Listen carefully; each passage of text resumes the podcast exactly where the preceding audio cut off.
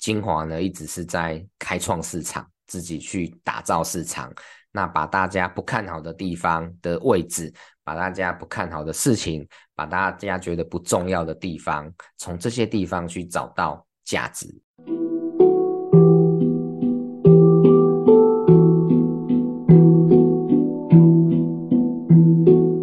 蓝海就在你身边，转动思考的角度，开启蓝海新商机。各位听众朋友，大家好，我是 Ken，欢迎大家收听《蓝海就在你身边》。哇，今天是我们精华款待三部曲的第三集，也是最后一集了，感觉很快这样子。那这一集呢，就是要跟大家做个 summary 小结，就是精华怎么用将心比心的经营，那去达成这三十年来一直在转型、一直在成长的成就。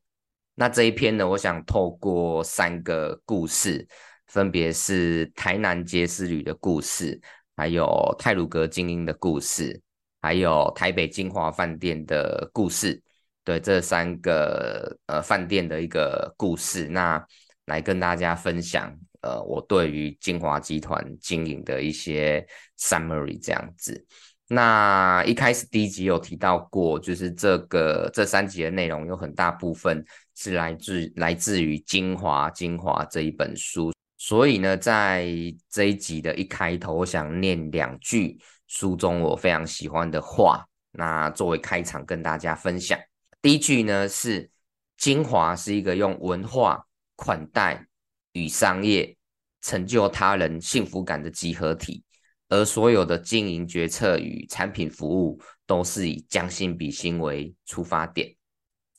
第二句呢，服务是做到一致的标准。但是款待是在服务中融入温度，用一种宁静有自信的态度，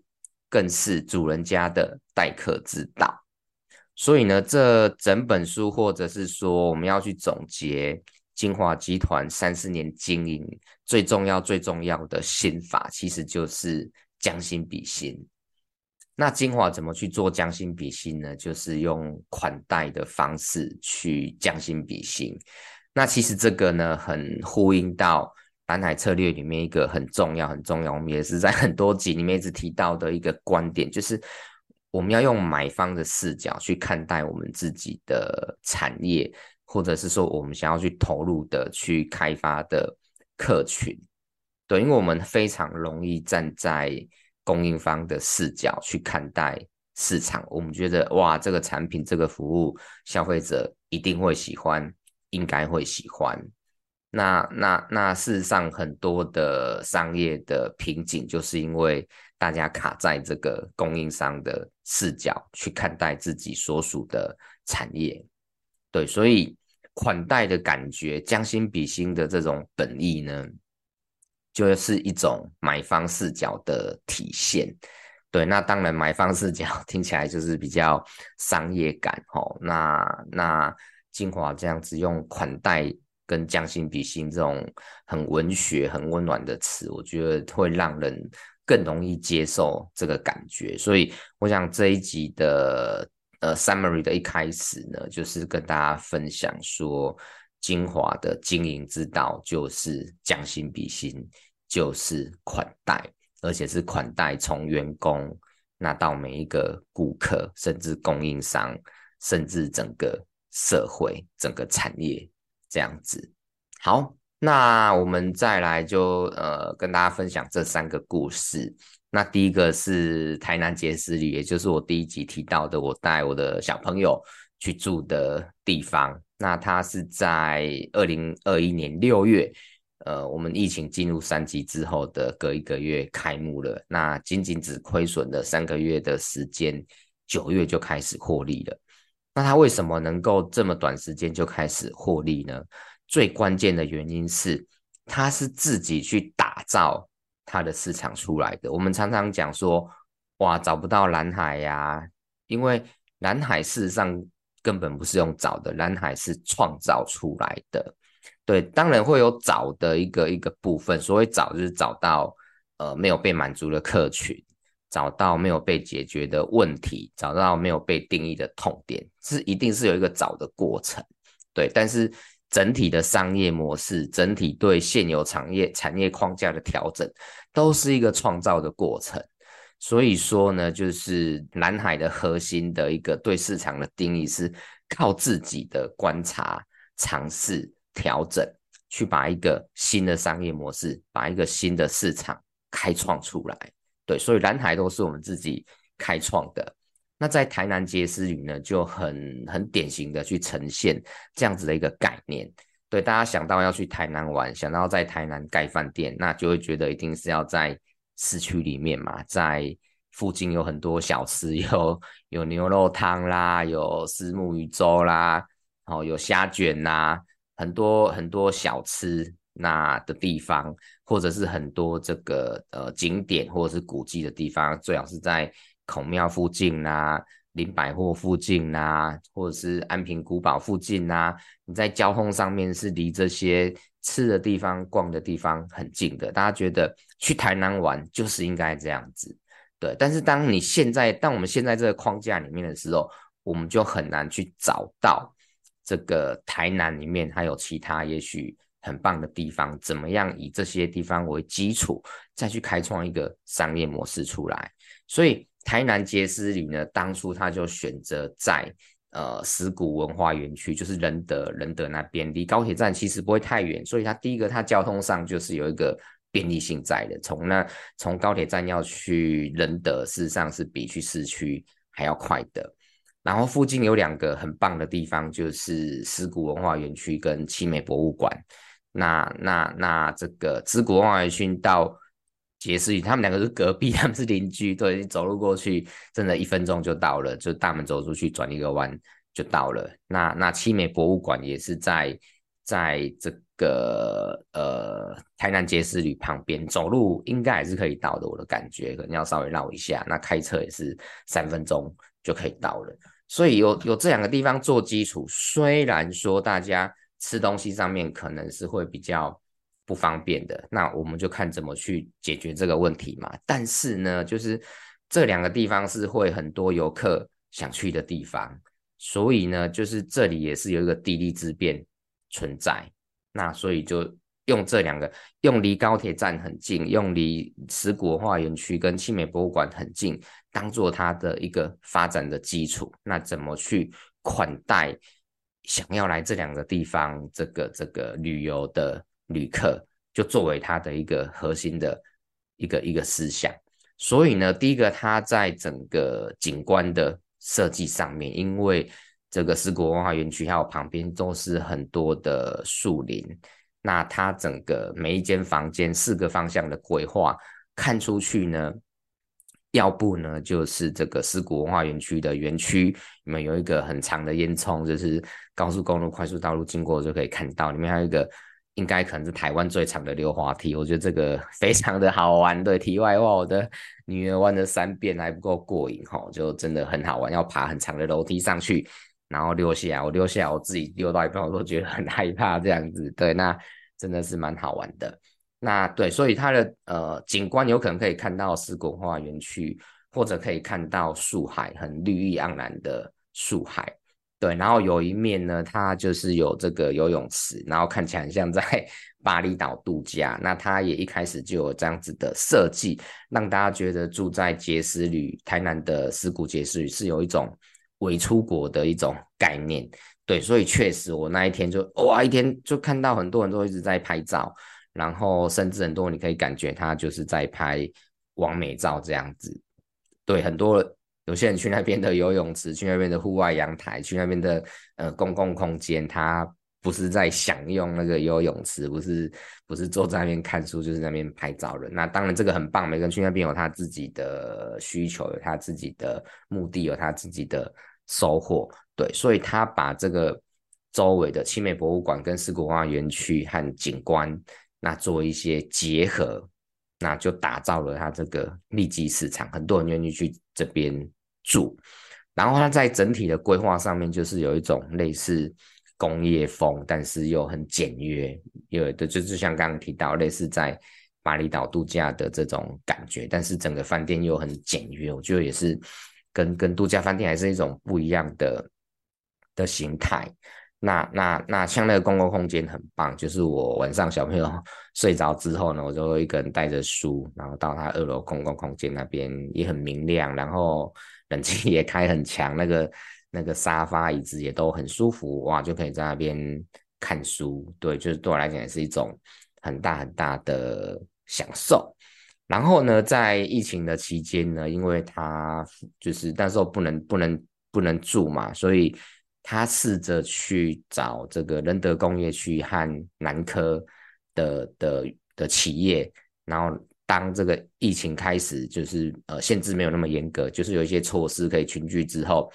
呃邀请这些企业到这边去办两天一夜、三天两夜的培训，对，所以就可以有餐点、有住宿，然后有会议室。那那那就是在疫情期间，也确实很多的企业会去做教育训练。对，所以这部分也是他们主动去争取跟开发的市场。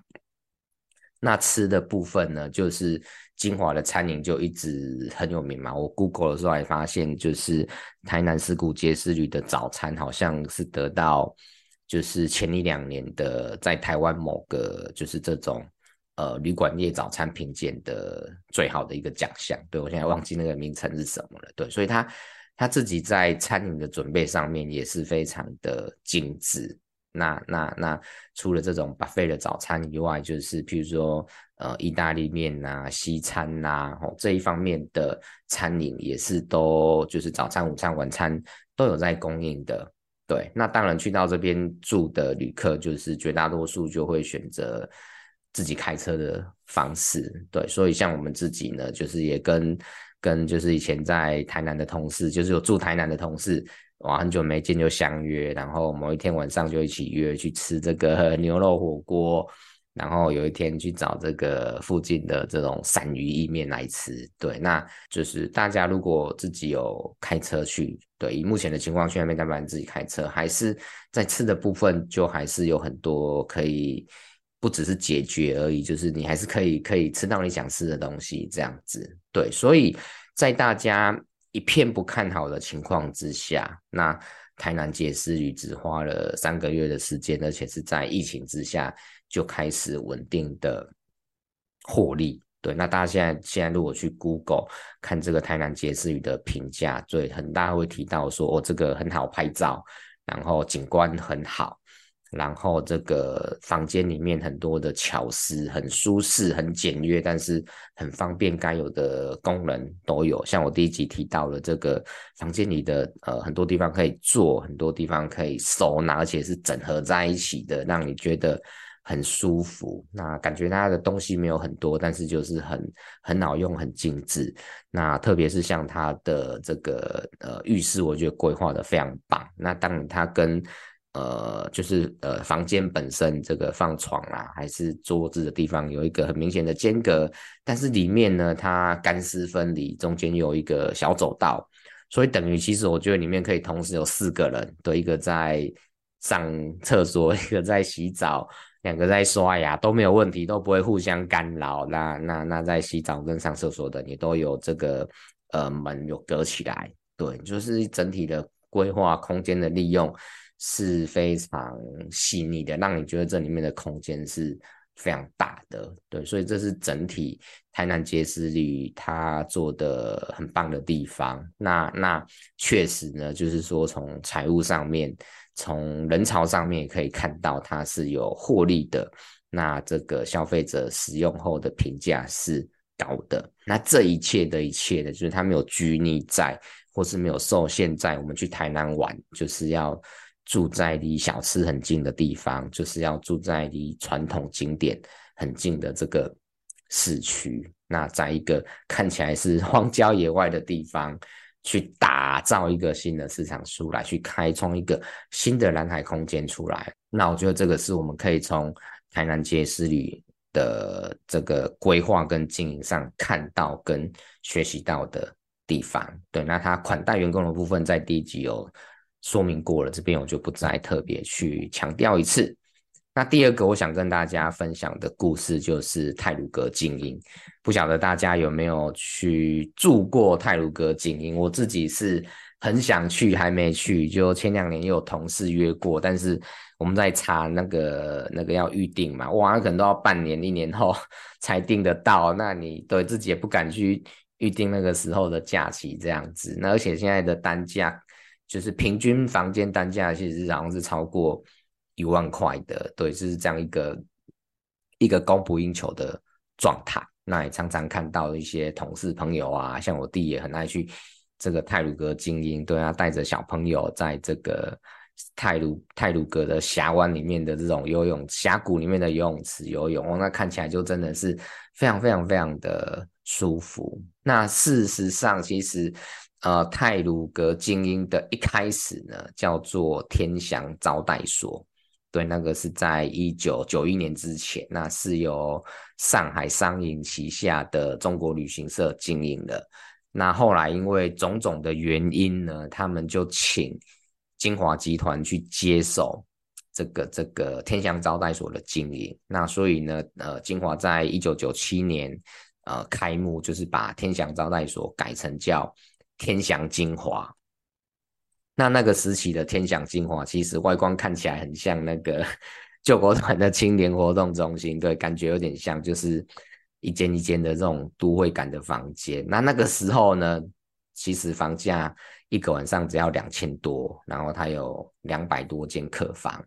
但是这样子呢，其实它那个时候是亏损的，就是愿意去的人很少，一个是交通不便。那一个是他去那里就很像在住青年活动中心，所以可能要比这个青年活动中心贵两三倍的价钱的感觉。那去哪里住？所以他呃有很长一段时间的经营都是亏损的。那一直到二零零九年，就是呃天祥精华开幕十二年之后，那他们决定改名字叫泰鲁阁精英，而且房间数把它缩减到。一百六十间，那一样就是金华那个时候的思维，也是要把劣势转换成优势。对，就是泰鲁阁，太鲁阁本身有什么优势哦？泰鲁阁很漂亮，泰鲁阁远离尘嚣。那所以呢，我们就把那所以呢，我们我们就要把这个大家看起来是交通不便的缺点，看起来是这个呃离开城市没有办法好好享受城市生活的缺点。把它用优点的角度，用好处的角度来看这件事情，所以在整个这个房间的规划上面，就引入了自然的元素，像是峡谷的景致啊、日光啊、山水啊、石头啊、树木啊这些元素，把它规划进去，让你觉得是去那边度假休息的，而不是要去一个很很现代化的。很很分析、很城市感的这种这种呃呃度假饭店，对，所以呢，他从接驳开始，很多很多人可能是选择坐火车到花莲去，那从呃花莲的火车站，那里应该是那个新新城站，对，不是不是花莲市区的站，从火车站那接驳到这个呃太鲁阁晶的过程当中，就有很多的仪式感，很多的设计。让你让我们可以跟这个自然结合，让我们有一种想要回到山上的家的感觉。对，那从从接到接驳的部分就开始有很很很很好的体验，然后整个房间里面像呃像刚刚提到的，就是有这个峡谷景致的游泳池，我一直很想去体验看看。对，那当然有很舒服的温泉。对，哇，在峡湾里泡温泉，就想到就在峡谷里泡温泉，想到就非常的。舒服，对，趁着满天星空这样子，然后呢，它有这个星空电影院，然后然后晚上呢都会有这个原住民的跟你互动的这种表演，那或者是说有深夜食堂，那把这个太平洋的风，把蓝天，把星空，把带着绿的群山，那跟整个房间结合在一起。那大家去这里呢，是一种是一种度假的感觉，是一种放松的感觉。那不管是说在步道散步，还是看着这个远方的这个很很雄伟的峡谷，或者是这个很很诗意的山岚，或者听着这个潺潺的流水，对，他就去让这些特点结合度假，那让大家能够好好的在那里身心的放松，去享受这个度假。那这样子的做法，慢慢、慢慢、慢慢的呢，就让泰鲁阁精英的住房率和房价一直在提升。那那就是到现在大家可以看到的，就是呃很难订得到，然后房价破万元，对，而且很难订得到啊！真的也是，他们其实我看到一个，他们为了永续经营，维护好泰鲁阁的环境，所以他们都保持就是。呃，只接受百分之八十的订房，对，让里面赚一百六十个房间，但是都会保持有就是三十间左右是让它在轮休的，对，让整个环境能够更好、更永续经营。一样，精华都一直秉持着要照顾整个产业的精神，所以呃，附近有一个叫三月春的一个一个旅店，那那也是很有名，大家也可以去 Google 看看，在疫情的时候，大家也都是受伤很重。所以呢，这个泰鲁阁晶英在疫情的时候呢，是跟提出一个跟三月春连卖的一个方案，就是一个晚上住三月春，一个晚上住泰鲁阁精英，主动去做这样子的事情，那去去去建立这个呃订房啊，或者是相关行政的服务都有金华这边支出，那就是想要也去协助到三月春，呃，一起能够度过。疫情的这个难关，那整个泰鲁阁精英呢，也都是尽量的去聘用当地人，还有原住民，然后尽量的去用这个当地的食材、当地的供应商。所以呢，泰鲁阁精英也是建立了一个呃在地结合，然后的永续经营的一个系统。那整个当地的人、当地的供应商，还有从各个地方。来到这边的，不管是台湾的旅客、国外的旅客，那大家都在这个系统里面获得各自的价值。这个有一点像台南碣石旅，他大家他们把大家觉得是劣势的地方作为基础，然后去发挥它的价值，然后去款待因为这个认同这个价值，呃，需要这个价值而来的顾客。对，所以这个是泰鲁阁精英的故事。那第三个呢，就是最后一个故事，我们就还是回到台北晶华本身，就是晶华集团的第一个饭店。那台北晶华这个在疫情之前，当然他们就一直是非常好的饭店，很多的这种国际知名人士哦，就是美国的总统啦，Michael Jackson 啊，哦，都到这个晶华住过。对，甚至以前有一部电影，那个 Lucy，就是那个卢贝松的电影，也到这边来取景，那就是一个真的是很国际知名的酒店，那当然也经营的很好。然后在疫情的时候呢，他们也是面临的很大的压力，所以，所以前面有提到的这个疫情的这个餐饮的外送服务，晶华美食到你家，对，这个帮了他们一把。那除了这个以外呢，就是在疫情的时候，他们做了很多很多的这种很短期的专案，好像是譬如说三天就提了五十个专案在尝试或者是讨论。这样子的一个一个数量很努力，他们也发现说，终究不能只是靠这种短期的专案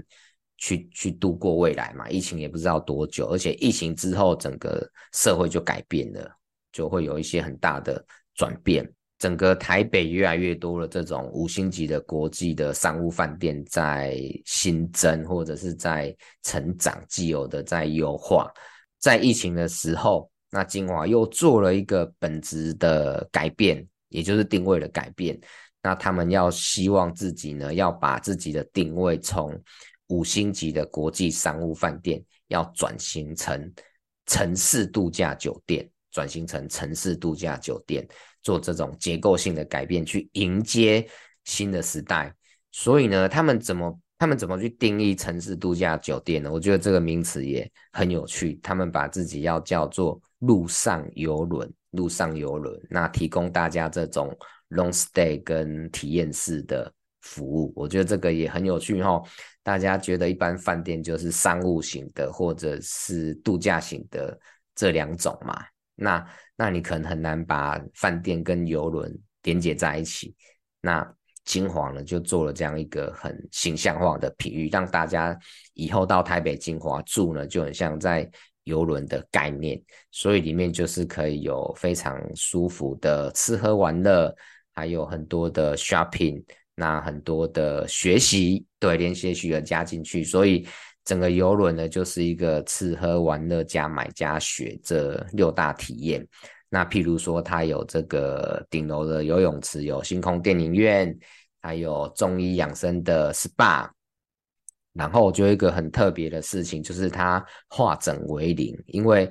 因为大家去度假的这个目标跟组合，呃，可能会还是会有一些不一样，所以呢，它大概呃每两三层楼就是一种主题，譬如说它有几层楼是适合亲子入住的，那有几层楼是适合这个国际，就是国外来的旅客入住的。然后有几层呢，是专门就是规划给旅行社带来的团体顾客去住的。那也有几层呢，就是给那一种一个人、两个人的自由行的住宿用的这种这种呃楼层的规划。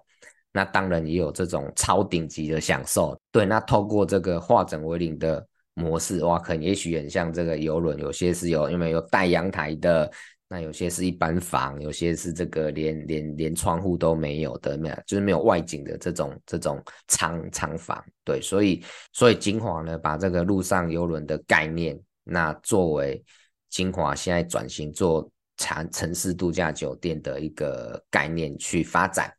那现在疫情刚结束，我觉得我们也可以持续的去观察这样子的一个转型会不会成功。当然没有人知道，大家可能也是充满了疑问或者是好奇。不过这个就是一路以来，那金华一直在做的事情，去做大家觉得呃一般的饭店业没有在做的事情，不看好的事情，这就是他们一直在做的，主动去做转变，主动去对市场做观察，然后去做调整。那这就是金华过去三十年一直在做的事情。一直转型，一直突破大家对饭店业想象的框架，对他们在餐饮上面带给大家突破，在对员工的宽带上面带给大家意外的想象。那在大家觉得不看好的地方，这个狮谷跟七美，狮谷望远区跟七美旁边去开杰斯旅，然后把这个一一直亏损的这个天祥金华，那做成现在一房难求的泰鲁阁精英，都一直突破大家的。想象对，那我们也期待台北的金华，那这次的转型能够不止顺利成功，那也带给每个旅客，包括你，包括我，更美好的体验，更崭新的价值。这个是在金华款待三部曲的第三集，想要跟大家分享的三个故事。那我想这三个故事有一些共同点，就是金华呢一直是在开创市场。自己去打造市场，那把大家不看好的地方的位置，把大家不看好的事情，把大家觉得不重要的地方，从这些地方去找到价值，去让原本的顾客那感受到更好的服务，那去让原本没有想来的顾客，因为这些元素变成想来金华体验，不管是住宿，或者是餐饮，或者甚至是度假。好那这个是这三个故事的 summary。那最后呢，我想再讲两件事情，就是呃，这三集的规划是主要是以精华精华这本书作为底材嘛。那事实上这本书也是有英文名字的，它的英文名字叫做 Rediscovery Crisis is Opportunity。那中文就是说再发现，然后危机就是转机。我觉得精华过去三十年就很好的体现了这句话。那发生危机的时候呢，因为我们都惧怕改变，害怕改变，害怕失去我们现在有的东西，所以我们都会把变化当成是危机。但是就是蓝海里面很重要的一个观点，就是每件事情都可以有很多不同的角度去看它。所以，当危机发生的时候，当世界发生变化的时候，当产业维持的营运的重要的元素出现变化的时候，其实我们都可以用不同的观点去找到我们可以着力的机会点，那亲身去实验、去执行、去调整。所以精华呢，很完美的诠释了什么叫化危机为转机。那也不只是化危机为转机，也一直主动的再去观察未来的世界会怎么变化，哪里还有痛点，哪里还有需求是他们可以去做的，他们可以去款待这个社会，款待这些需要住宿、需要餐饮的群众的。那他们不只是在疫情的这个危机当中很成功的度过，而且还获利。包括在二零零三年 SARS 的时候，那一年呢，他们的税后净利也是有六亿这样的数字。那个时候他们是把客房当行动办公室，然后去做这个呃豪宅打扫的服务，那一样也是有外汇外送这样子的一个一个服务，也是在遇到危机的时候做很大的转变。那当然呢，就是说在。呃，二零零八年的金融危机，或者是更早期，他们有一些这个经营权上面的一些呃危机，对，他们也都成功的不只是度过，而且还做了更大的成长。对，那我想这一切，这一切还是根源到这个精华里面。呃，我觉得有两个很重要的元素。第一个就是将心比心，利他。对，不管是今天是每一个他们合作的业主，或者是他们的员工，每一个来的顾客，他们都将心比心去看待每一个人。然后第二个就是款待，那就是买方视角，对，把将心比心跟款待的心意结合起来，那就可以开创很多很多的蓝海的市场。蓝海的案例，突破很多产业的框架跟大家思维的这个限制，这样子。对，这个是呃这一本书的呃英文书名的，我想大家跟这个做一些诠释跟分享。这是关于这个这本书的第一点。那第二点呢，就是这本书的封面呢，其实有一把这个呃房门的钥匙。那是铜做的这样子。那精华有一点也蛮有趣的，就是现在大家如果去住饭店，拿到房卡都是那种就是信用卡或金融卡大小的这种感应式的嘛，去开门就是逼一下可以开门。但是呢，金华饭店的钥匙还是很传统的，就是用铜铸造的房门钥匙。那它有几个含义，就是第一个，它想给人家有温度的感觉。然后也是有一点复古，然后中西融合这样子的味道在里面，对，所以这个也是他们很特别的一件事情。那我想，如果说今天去度假的时候，然后拿到一个这个呃很传统的钥匙，我觉得那个感觉应该也是还蛮特别的，会是让人有记忆点，然后在体验的感受上很特别的。对，那为什么特别在讲到这把钥匙呢？因为我想再讲一句话，就是每扇门呢，那每个锁呢，其实都是有一把钥匙可以去打开的。那在饭店业这个行业里面呢，也有很多的呃门的限制。对，譬如说餐饮可能是附属而已，员工可能是资产而已。对，但是呢，今天精华呢，用款待的心去打开餐饮的市场。用款待的心呢，去让每个员工把这里当做一个舞台去发挥，那做出很多利人利己的新的商业模式出来。对，所以款待呢是精华打开这个世界、打开这个市场的钥匙，去去让它可以突破很多限制的这个钥匙跟心法。那这个呃，Alice Alice 也常常说，这个我们呢无法用。别人的锁打开自己的门，所以在这三集的故事里面呢，我们不是要去模仿说精华怎么款待别人，精华在餐饮上面怎么样子定位自己，这个当成当地市场的龙头，那而是更更底层的一个观念，就是我们要常常有意识的去知道说我们自己的抽象思维限制了我们什么，那我们要靠自己。用不同的眼光去看世界，去打开阻碍我们成长的门，那帮助我们去开创更多利人利己的事情，不管是在商业上面，在职业上面，在家庭上面，在人际关系，在生活上面，那我们都能够呃有意识的去看到自己被哪些门阻隔，那有意识的去这个试着找到能够帮助自己打开那一扇门的。钥匙，那开创呃更多更多的蓝海。好，那我们精华款待三部曲的分享就跟大家讨论到这边。那祝福大家都能够用自己的钥匙去打开自己心中的门。谢谢大家，拜拜。